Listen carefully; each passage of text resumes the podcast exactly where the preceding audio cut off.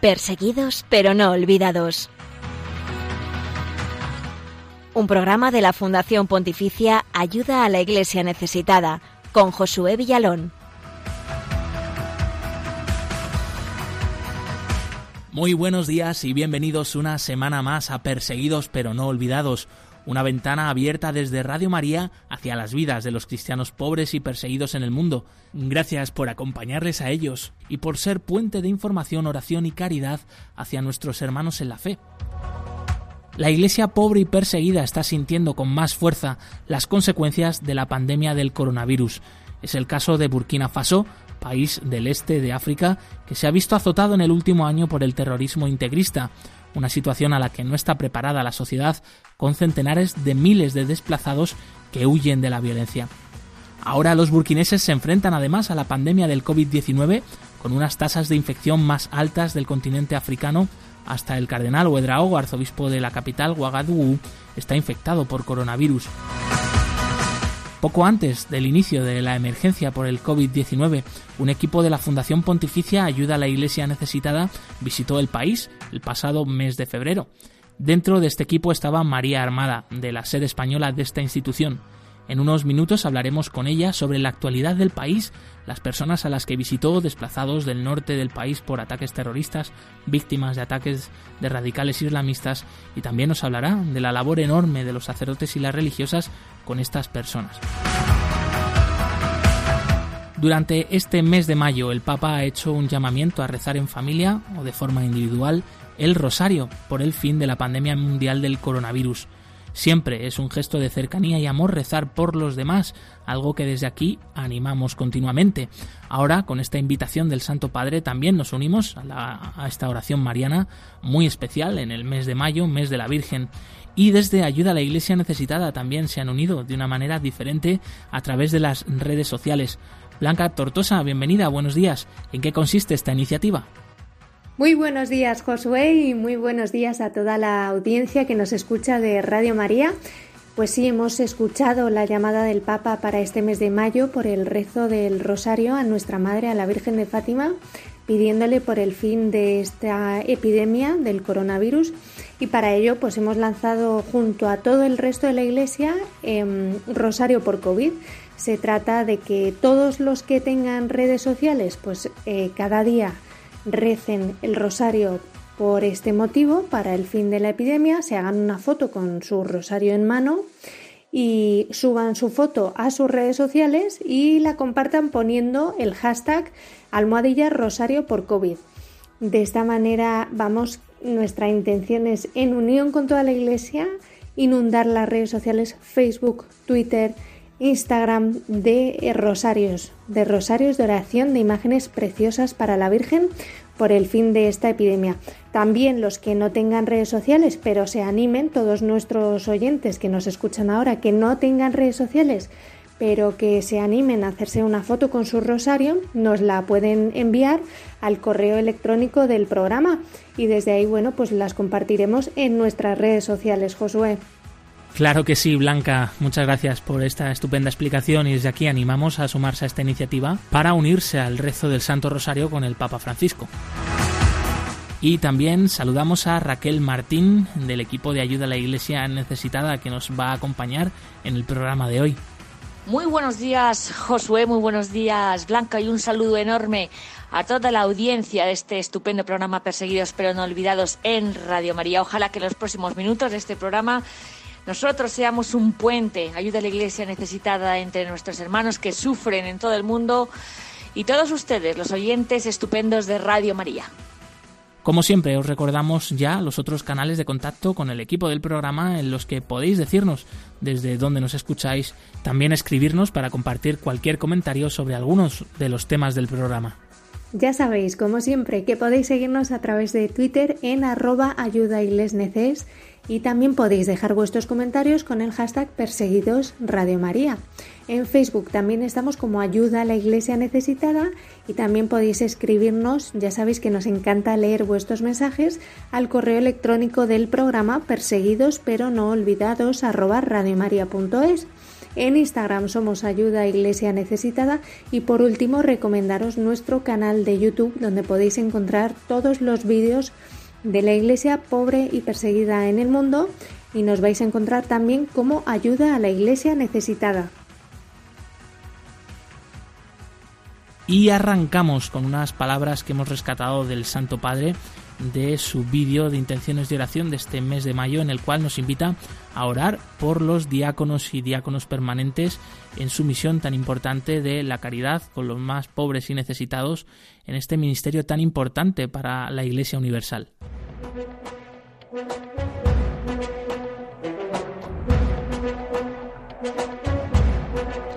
En palabras del Papa.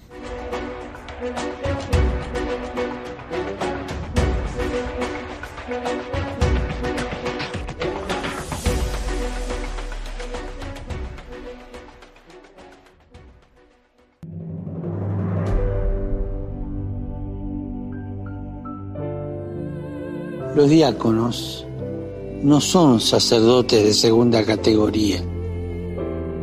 Forman parte del clero y viven su vocación en familia y con la familia. Están dedicados al servicio de los pobres que llevan en sí mismo el rostro de Cristo sufriente son los guardianes del servicio en la iglesia. Recemos para que los diáconos, fieles al servicio de la palabra y de los pobres, sean un signo vivificante para toda la iglesia.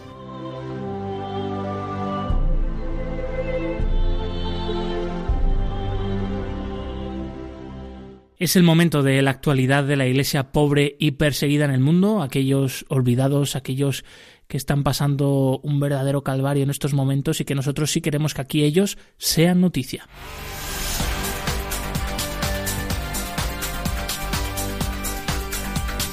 Queremos que sea noticia.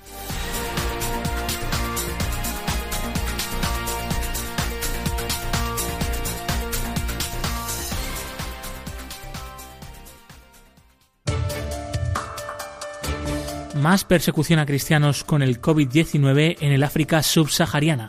La pandemia da un paso aún más en formas en que los cristianos pueden ser discriminados, explotados y atacados por su fe en países como República Democrática del Congo, Nigeria, Sudán y Camerún, según ha denunciado la organización Puertas Abiertas de nuestros hermanos evangélicos en Estados Unidos.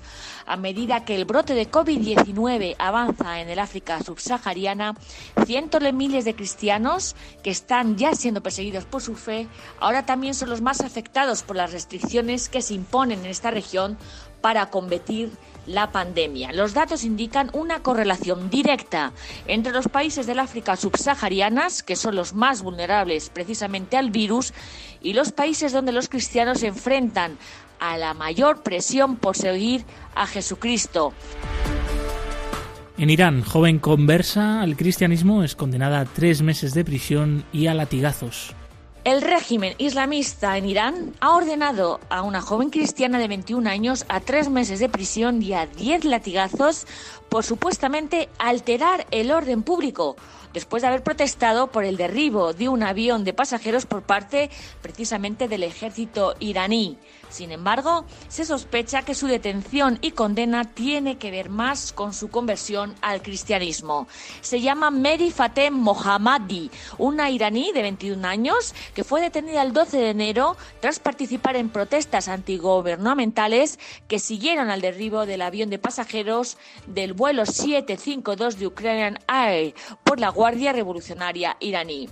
Mohammadi ha asegurado que fue torturada en prisión y que sufrió condiciones terribles por protestar contra la matanza de seres humanos. Denuncian conversiones forzadas al Islam durante el reparto de alimentos en la crisis por el coronavirus en Pakistán. El profesor católico pakistaní Anjum James Paul ha denunciado que religiosos musulmanes están induciendo a los pobres a convertirse al Islam a cambio de alimentos en medio de esta crisis provocada por la pandemia del coronavirus.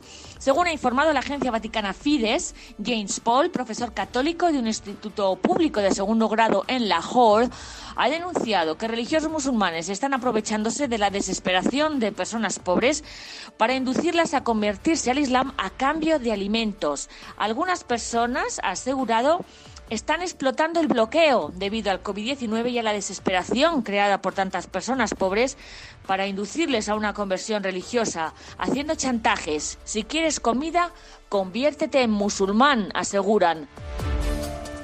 A pesar de esto, los cristianos en Pakistán extreman su caridad con los más pobres. Son discriminados, efectivamente, pero nuestros hermanos cristianos en este país están volcando en caridad con los más pobres. En concreto, en Karachi, los sacerdotes católicos están organizando para repartir alimentos y mascarillas a los últimos de los últimos de la sociedad. Hemos dicho a los fieles que busquen a los pobres y necesitados de cualquier religión en sus vecindarios y ayudémoslos. Compren comida para las familias pobres y vivan el espíritu de esta Pascua con auténtica caridad. Hemos ayudado a 150 familias necesitadas, especialmente a aquellos que trabajan como jornaleros y ahora no están ganando dinero debido al bloqueo del COVID. Y estamos tratando de aumentar el número de familias ayudadas. Son palabras del padre Ryan Joseph.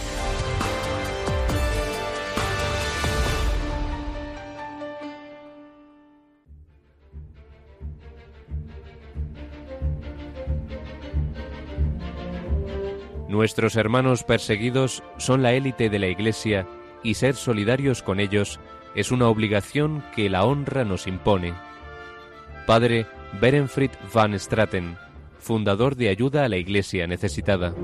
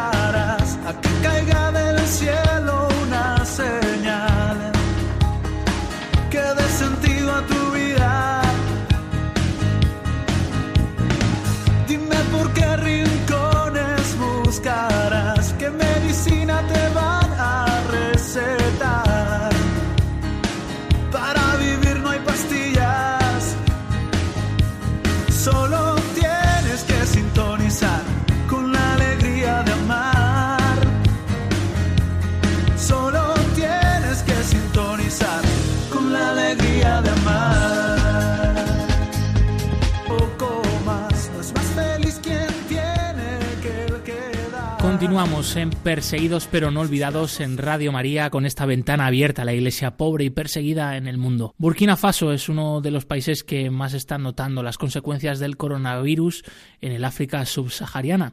Este país desde hace más de un año está sufriendo continuos ataques eh, terroristas de corte islamista que han dejado decenas de miles de desplazados, sobre todo en el norte del país, y también muchísimos muertos con ataques a distintas iglesias, entre otros eh, acontecimientos.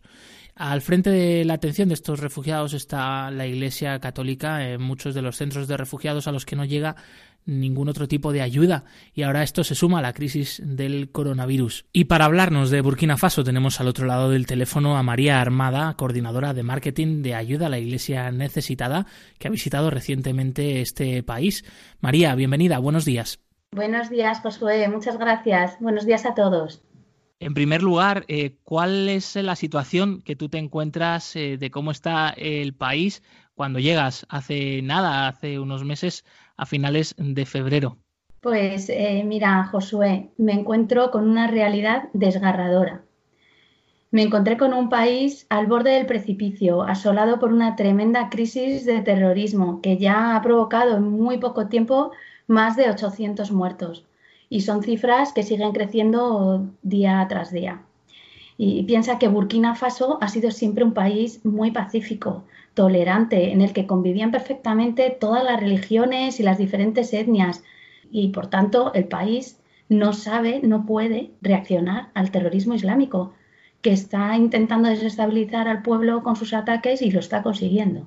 Estos ataques no suelen ser reivindicados, pero bueno, efectivamente se atribuyen a grupos terroristas afiliados Al-Qaeda y al Estado Islámico, que además involucran a muchos otros grupos de bandidos y traficantes de drogas, de armas y otros delincuentes que quieren aprovecharse de la situación. Eh, bueno, y la Iglesia Católica está, eh, por tanto, en el punto de mira del yihadismo. Son muchas ya las pérdidas de cristianos que estamos lamentando en el norte y este del país. Eh, es más, según la ONU, los ataques yihadistas ya han costado la vida a cerca de 4.000 personas en todo el Sahel a fecha 2019.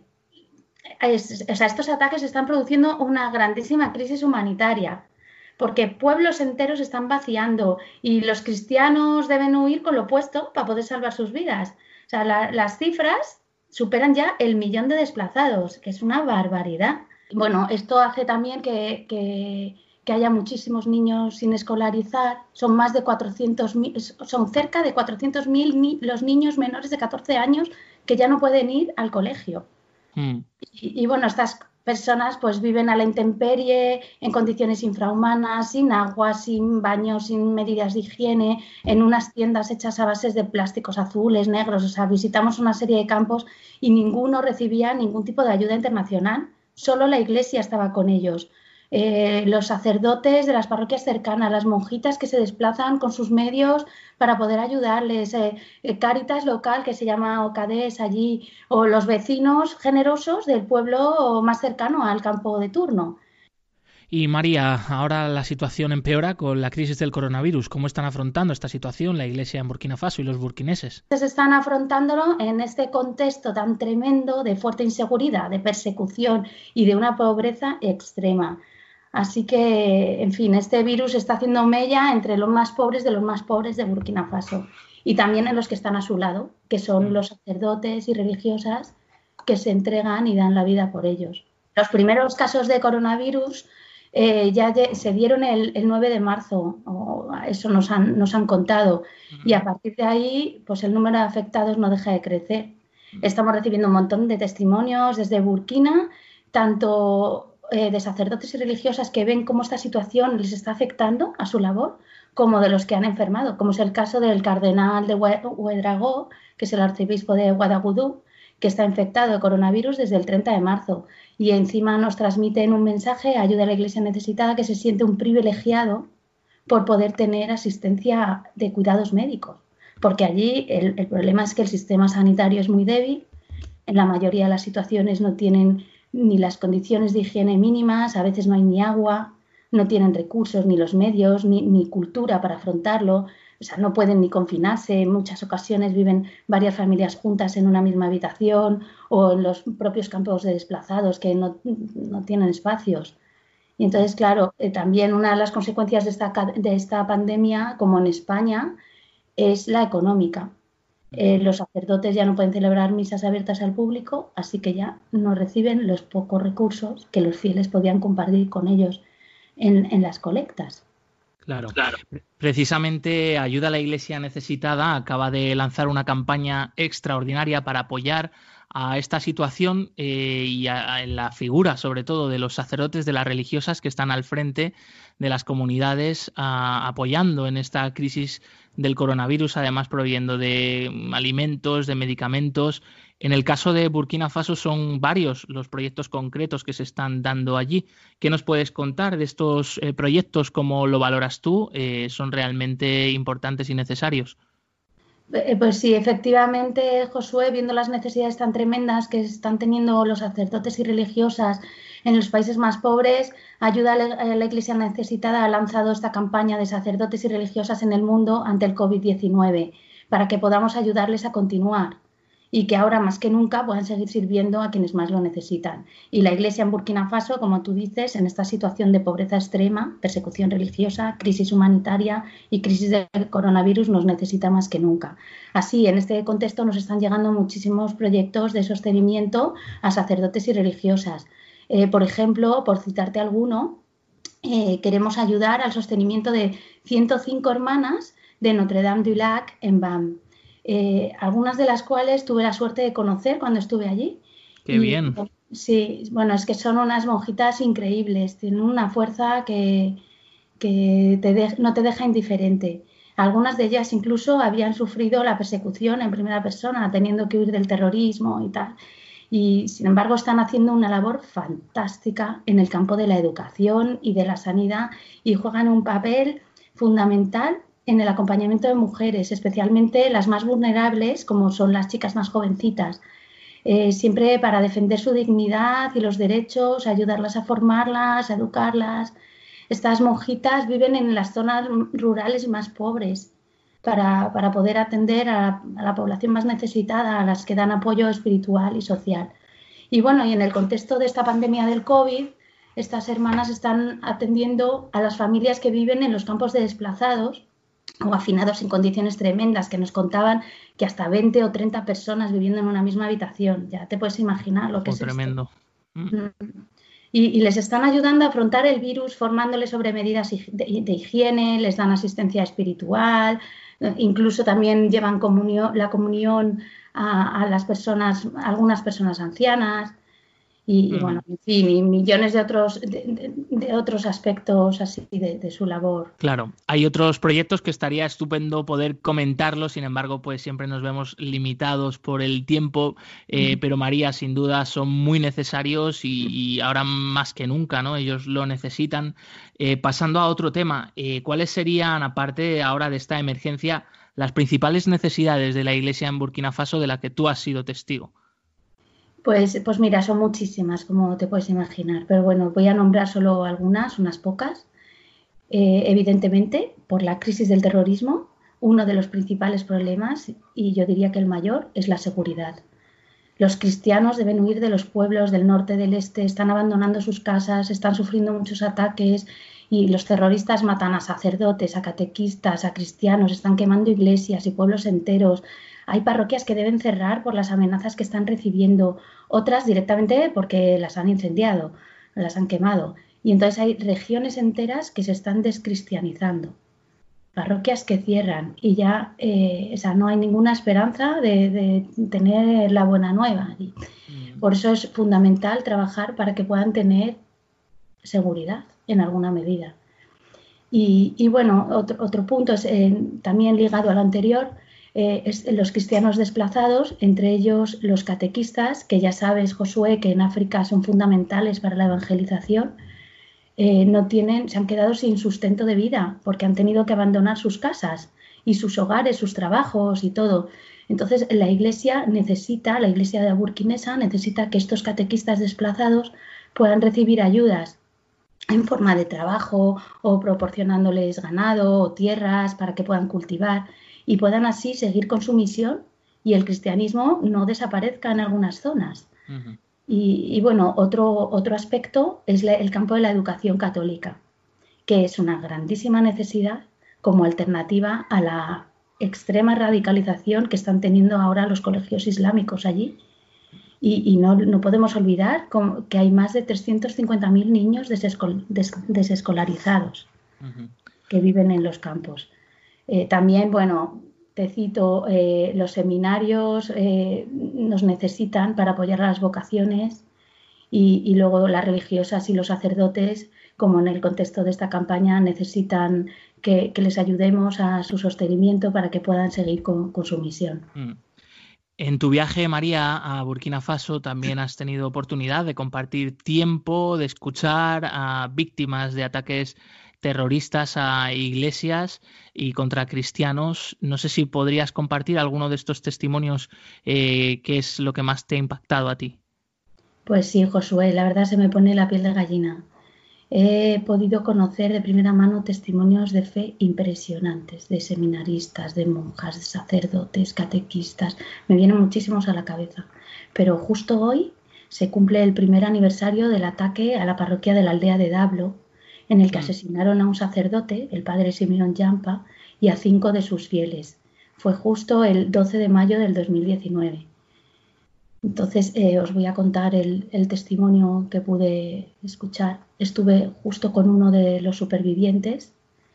Eh, me contó con la mirada perdida cómo unos 35-40 terroristas irrumpieron de golpe en la parroquia justo cuando se estaba celebrando la misa Él estaba en la sacristía arreglando los micrófonos y como había mucha gente en la iglesia y ya no había sitios, salió afuera y fue cuando les vio llegar. Llegaron en moto, rodearon la iglesia y él por los pelos logró esconderse.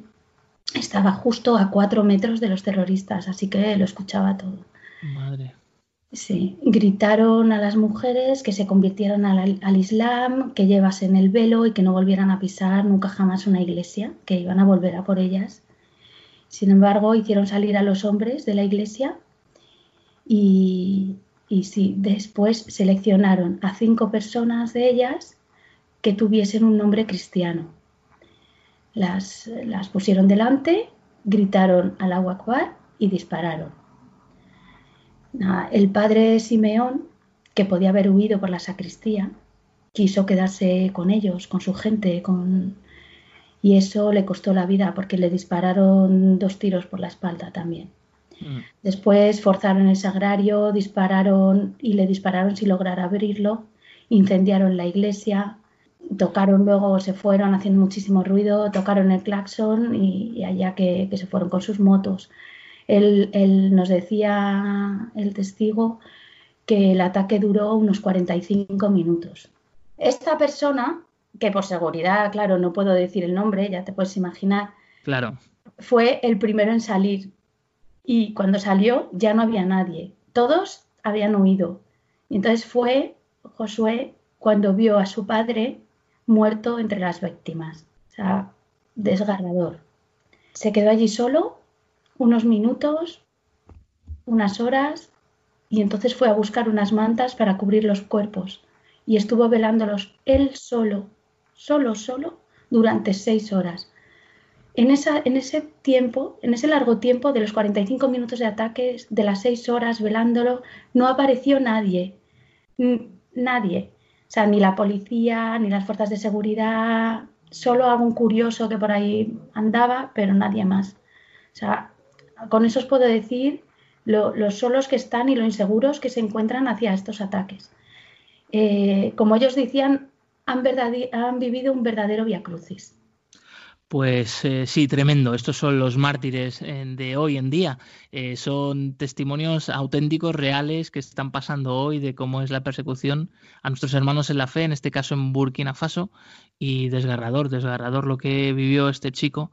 María, además de este testimonio, querías compartir con nosotros, nos comentabas antes, otra cosa que te impresionó bastante, el testimonio, la vida, la paz que transmitían unas religiosas que viven en medio de este contexto de violencia, de muerte, de persecución.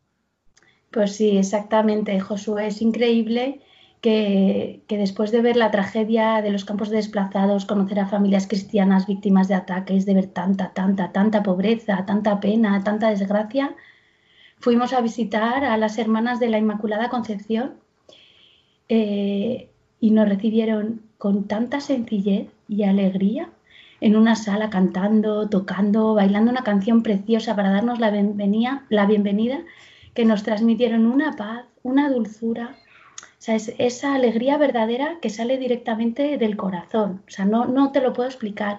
Eran como el vivo reflejo del amor de Dios. Sentí una, emoción inexplicable mm. al, conocerlas y, al entrar allí.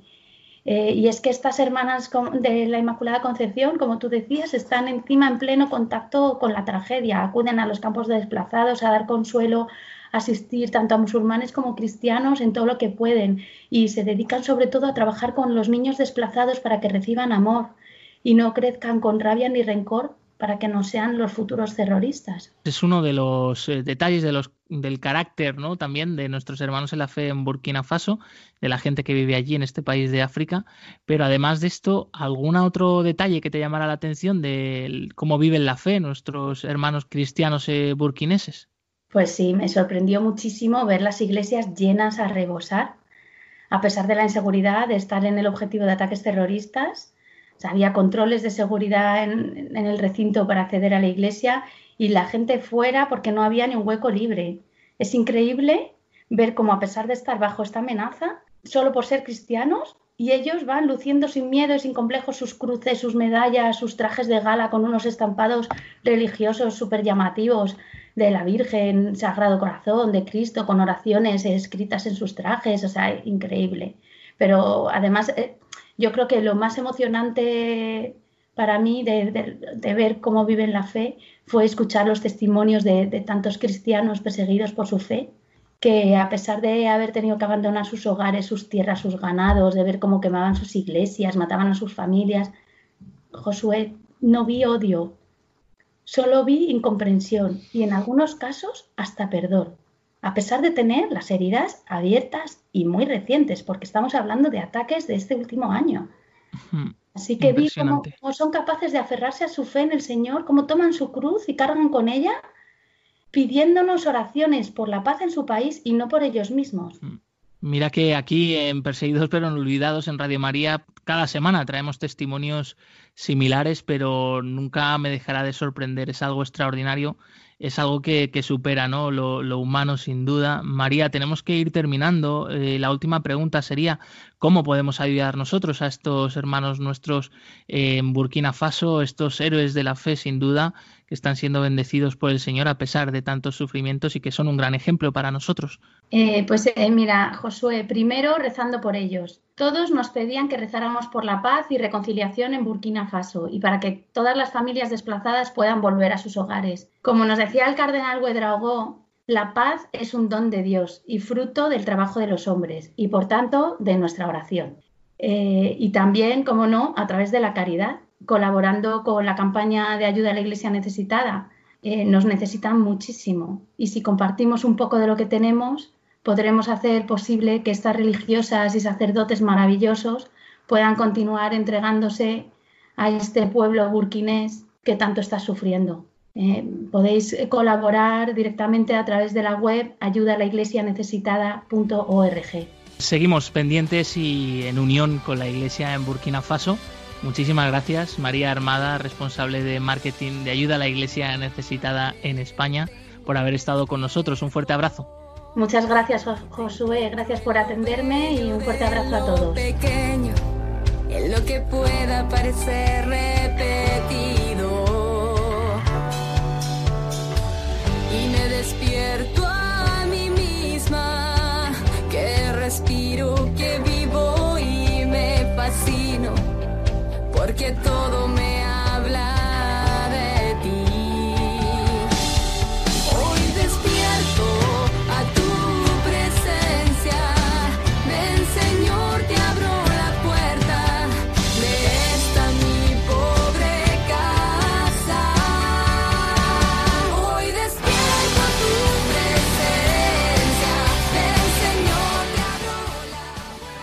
Gracias por estar aquí, gracias por acompañarnos en Perseguidos pero no olvidados, el programa de Radio María que semanalmente te trae la actualidad de los testimonios de la iglesia pobre y perseguida en el mundo. Somos una pequeña parte de la gran, de la enorme programación de Radio María en España, que ahora en estos momentos está acompañando a miles de personas, especialmente aquellos que se encuentran en sus casas eh, pasando este confinamiento. Por tanto, esta misión de la radio es eh, más importante que nunca tenemos un mensaje especial para ti. de verdad, eh, sin tu ayuda esta misión de Radio María sería imposible.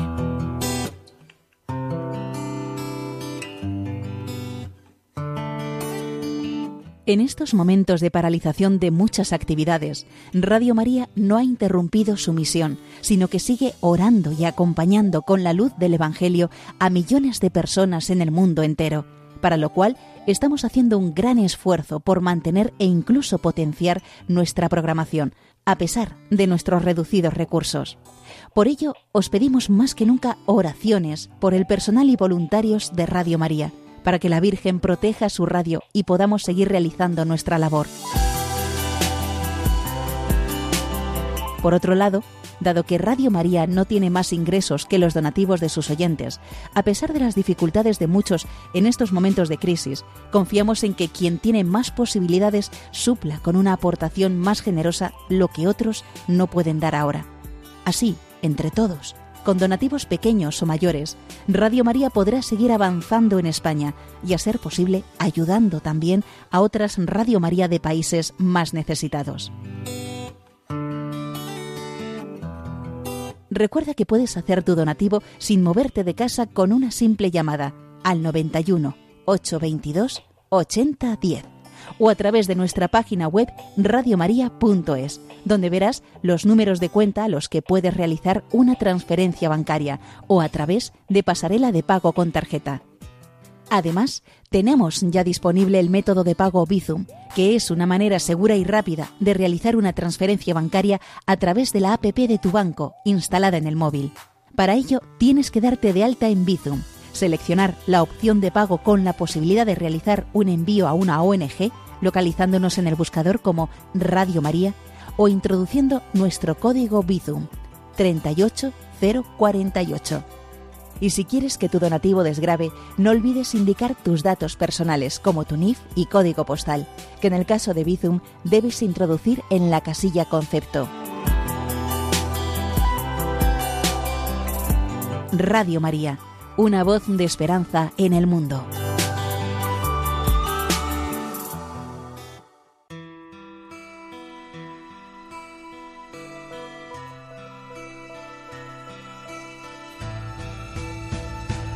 La religión con más seguidores en el mundo es también la más perseguida. Descubre la realidad de los cristianos perseguidos y necesitados en Perseguidos pero no olvidados, un programa de ayuda a la Iglesia necesitada en Radio María.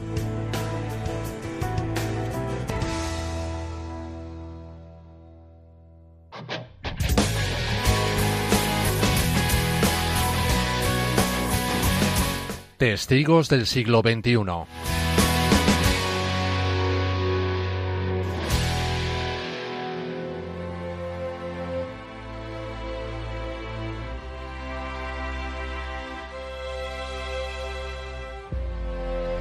El régimen de los Gemeres Rojos en Camboya terminó con la vida de 1,7 millones de personas y diezmó la cantidad de los católicos. No obstante, la Iglesia entonces aniquilada renació hace 30 años en un país con una gran mayoría budista. Actualmente, la comunidad católica, muy minoritaria, ha logrado integrarse en el país. Un grupo muy pequeño, así es como el padre Luca, un misionero italiano que trabaja en Camboya desde hace años, define a la Iglesia Católica Camboyana. El sacerdote afirma que los católicos de Camboya son solo el 0,15% en un país donde la religión nacional es el budismo, practicado por el 90% de la población. La Iglesia Católica en Camboya ha recorrido un largo camino. El régimen de Pol Pot, que estuvo activo desde 1975 hasta el 79, reprimió todas las prácticas religiosas y culturales tradicionales, especialmente las budistas y cristianas. Casi todas las iglesias fueron destruidas y numerosos sacerdotes y religiosos murieron. La comunidad católica fue una de las más golpeadas con la desaparición del 50% de sus creyentes. En 1979 la guerra entre Camboya y Vietnam le siguió una guerra civil que duró hasta finales de los años 90. El país vivió desde 1979 hasta 1989 bajo la férula de los comunistas vietnamitas, que también prohibieron toda forma de religión, y después de su caída, la existencia de los cristianos en el estado de Camboya fue reconocida oficialmente el 7 de abril de 1990. Siete días después, justo hace 30 años, se celebró en el país públicamente la primera misa después de 15 años. Fue para la vigilia pascual, fecha que se ha mantenido como símbolo de la resurrección de la Iglesia en Camboya. En ese momento el país contaba con 3.000 católicos. Entre ellos se encontraba una anciana que durante 15 años fue la única católica en su pueblo de Prek Toal, formado por casas construidas sobre balsas de bambú en la desembocadura del río que fluye desde Batabang hasta el lago Tonle Sap. No había sacerdote y no había ninguna comunidad cristiana que la apoyara, pero cada Navidad ella reunía a sus vecinos y celebraban el nacimiento de Jesús, explica el sacerdote misionero Totet Banayaz. Más tarde se construyó una iglesia flotante e itinerante y ahora ya hay 50 personas bautizadas en el pueblo. Además, cada año un número creciente de niños y adultos se preparan para el bautismo y la primera comunión. Durante 30 años, rodeada de una población mayoritariamente budista, la Iglesia camboyana, con poco más de 20.000 creyentes, ha tratado de cultivar la fe, siendo fiel a las enseñanzas de la Iglesia y al mismo tiempo haciendo accesibles las parábolas de Cristo a los aldeanos locales. El vicario apostólico de Phnom Penh, la capital camboyana, nos decía, cuando llegué aquí era Navidad y pensé que sería bonito representar un Belén. La gente está muy impresionada por cómo podemos actuar. Y vi que era el momento de montar un gran escenario y comenzar con lo que llamo evangelización a través del arte. Para él esto tenía sentido. El pueblo camboyano lleva el arte en la sangre. Bailar y cantar es algo muy natural entre los niños y adultos, nos decía. El obispo insistía en la importancia del respeto mutuo entre las diferentes confesiones. La gente viene y ve que respetamos su cultura. Muchos de ellos son budistas, pero paso a paso pueden entender el significado del Evangelio. Y añade, así poco a poco podemos entender que las artes, la evangelización y el respeto pueden llevar a entendernos. No obstante, la comunidad católica camboyana sigue cargando con el estigma de años de sufrimiento. Muchas iglesias fueron destruidas y otras profanadas. Hoy en día resulta imposible ayudar a estas iglesias, reconstruirlas. El sacerdote para ello apela a aquellos que quieren ser misioneros con nosotros, como dicen sus propias palabras, y añade, tenemos algo que darles, el ejemplo de nuestra vida, de nuestra sencillez y de nuestro sufrimiento también. Yo siempre les digo a mis creyentes, nadie es tan pobre que no pueda dar, y nadie es tan rico que no pueda recibir.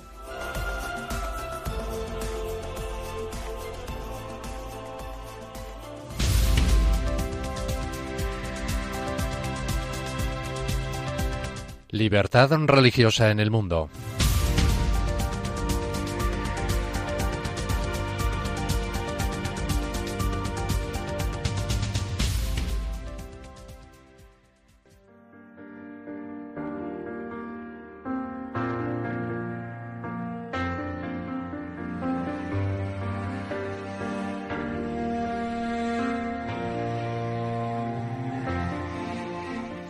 Birmania, oficialmente la República de la Unión de Myanmar, celebró sus primeras elecciones democráticas creíbles el 8 de noviembre de 2015, después de más de 25 años de dictadura militar.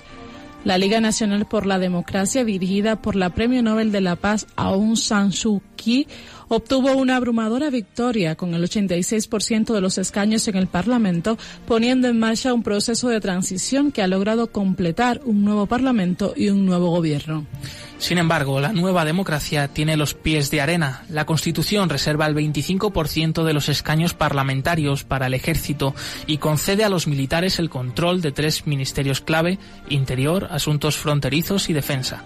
Además, el ejército reserva el derecho constitucional de asumir el poder en caso de estado de emergencia.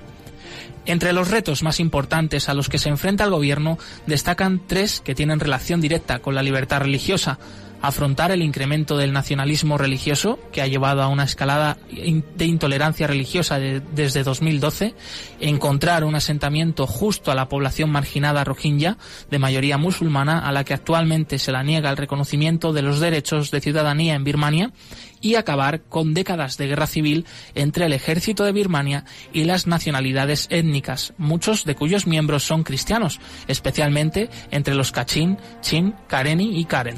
El 75% de la población profesa el budismo, un 8% el cristianismo y el 4% el islam. Solo un 2% de los birmanos son hindúes y el resto lo completan distintas religiones étnicas y animistas. La Constitución de Birmania dispone que todos los ciudadanos tienen el mismo derecho a la libertad de conciencia y a profesar y practicar libremente la religión, sujetos al orden, la moral o la salud pública y al resto de las disposiciones de esta Constitución. Sin embargo, también establece que la Unión reconoce la posición especial del budismo como fe profesada por la gran mayoría de los ciudadanos de la Unión. El abuso de la religión por motivos políticos está prohibido. Sin embargo, en 2012 surgió un movimiento nacionalista budista radical conocido en un principio como 969 y actualmente como Ba Bata, que se podría traducir como Comité para la Protección de la Raza y la Religión, que se ha involucrado activamente en acciones que fomentan el odio entre comunidades sin ningún tipo de restricción gubernamental. En 2015 se promulgaron cuatro leyes nuevas conocidas como leyes de protección de la raza y la religión por instigación del grupo Mabata. En estas leyes aparecen medidas que restringen la conversión religiosa, exigiendo un certificado gubernamental tras pasar varios exámenes y otros trámites administrativos. Esta ley penaliza con prisión y multas de hasta 170 dólares a las personas que cambien de religión saltándose estos procesos. Otras leyes promulgadas vigilan el matrimonio entre mujeres budistas y hombres no budistas, poniendo trabas administrativas y abriendo procesos judiciales. Naciones Unidas y la Comisión de Estados Unidos sobre la Libertad Religiosa se han manifestado en contra de esta legislación.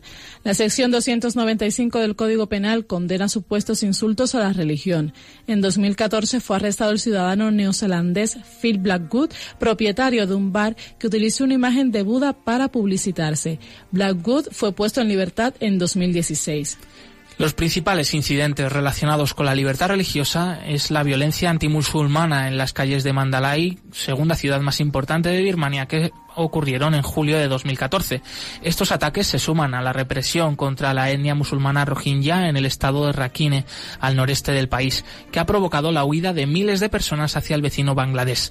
El Papa Francisco ha condenado el trato que recibe esta etnia como una forma de guerra, mientras el cardenal Bo, arzobispo de Rangún y primer cardenal de Birmania, ha dicho que la persecución de los rohingya es una espantosa cicatriz sobre la conciencia de mi país. En el estado de Kachin se intensificó la violencia contra las minorías religiosas por parte del ejército, tras romper el alto el fuego con las milicias locales, lo que ha dejado al menos 66 iglesias destruidas. En, enero de 2015 encontraron muertas en el norte del estado de San a dos misioneras cristianas, maestras de una escuela de Kachin, que habían sido violadas previamente. En los estados de Chin y Kachin, cuya población es predominantemente cristiana, el ejército lleva mucho tiempo aplicando una política que obliga a los cristianos a derribar cruces de las laderas y las cimas de los montes. En abril de 2016, un monje budista construyó una, una pagoda y una estatua y plantó una bandera budista en el terreno de una iglesia anglicana del estado de Karen y otro cerca de una mezquita, afirmando que en sueños había recibido la inspiración de que tenía que construir una pagoda en estos lugares. La elección de un gobierno dirigido por la Liga Nacional para la Democracia de Aung San Suu Kyi debería traer alguna esperanza de que la libertad de religión o de creencia vaya a estar más protegida y fomentada en Birmania. En mayo de 2016 se anunció que Aung San Suu Kyi dirigiría una nueva iniciativa para garantizar la paz en el estado de Rakhine. Sin embargo, su gobierno se enfrenta importantes retos al tratar estos temas, sigue siendo real la posibilidad de que la religión sea utilizada por opositores políticos, incluso para desencadenar nuevas olas de violencia religiosa, y por ello las expectativas deben ser realistas y aceptar que el progreso será lento.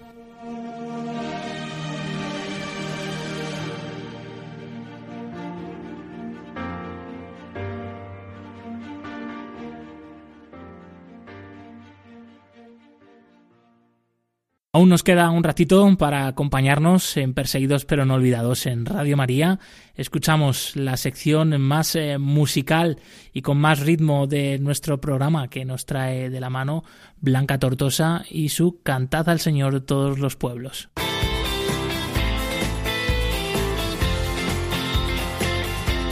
Cantad al Señor todos los pueblos.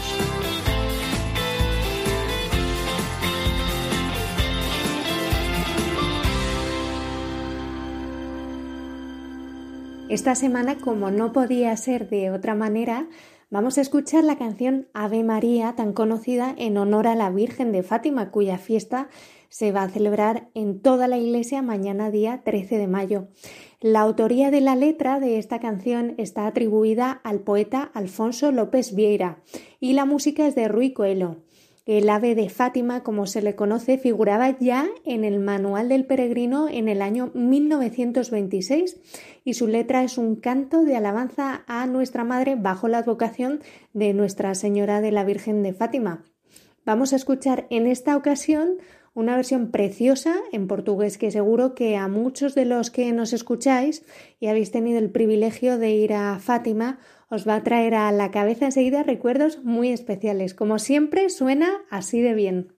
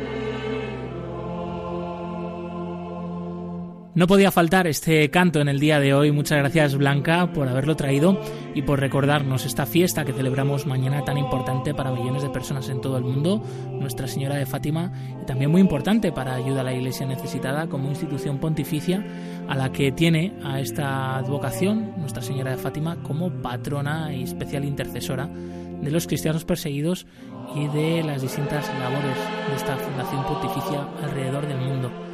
Y de esta canción tan estupenda, pues conectamos con esta firma final del Padre Jesús Rodríguez Torrente, asistente eclesiástico de ayuda a la Iglesia necesitada en España.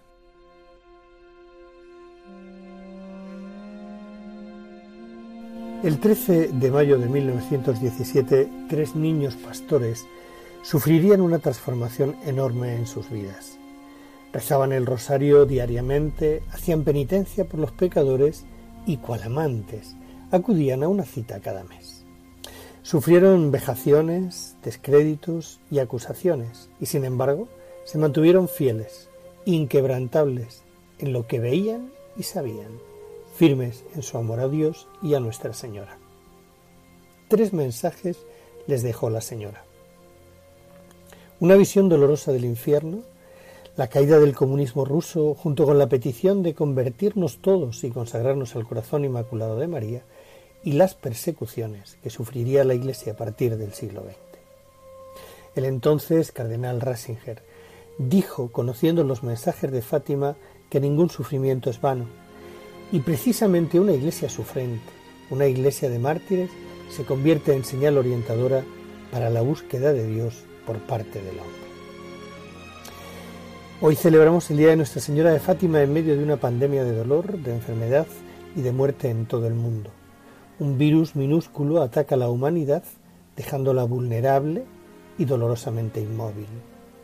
Nosotros, que habíamos olvidado cualquier signo de trascendencia, ahora volvemos a ellas y nos preguntamos por qué. Ayuda a la Iglesia necesitada se consagró a Nuestra Señora de Fátima ella es el referente de nuestra vida personal y es el sustento de nuestra fundación. Por eso y en este momento a ella volvemos nuestra mirada y le pedimos que nos enseñe el camino de la luz que les mostró a los niños pastores, que nos enseñe a comprender cómo silenciar todo lo que estamos viviendo, a interiorizarlo, para poder ser fecundos en nuestro día a día. Este virus nos está enseñando mucho sobre todo que no podemos quedarnos sumergidos, aislados, como sin darnos cuenta de qué sucede despistados o huyendo, corriendo, sin saber a dónde vamos. No podemos apartarnos del camino de la luz. Debemos tomar las decisiones concretas para vivir y construir la vida. Debemos regresar a Dios, escuchar a los niños pastores, convertirnos y afianzarnos en la oración del rosario, donde cada cuenta y con cada cuenta vamos dando vida. Sería una pena, yo diría una tragedia, que no hayamos aprendido que nos dijo María en Fátima y cómo deberíamos ahora cambiar nuestras vidas. Haber escalado y entrado en lo profundo de lo vivido es lo que nos hará diferentes. Eso les hizo diferente a los niños pastores. Escalaron la profundidad y se mantuvieron firmes en lo aprendido. Así pues, pongamos a España y al mundo como hizo San Juan Pablo II en las manos de Nuestra Señora de Fátima y pidámosle que nos proteja y nos bendiga. Dios os bendiga a todos.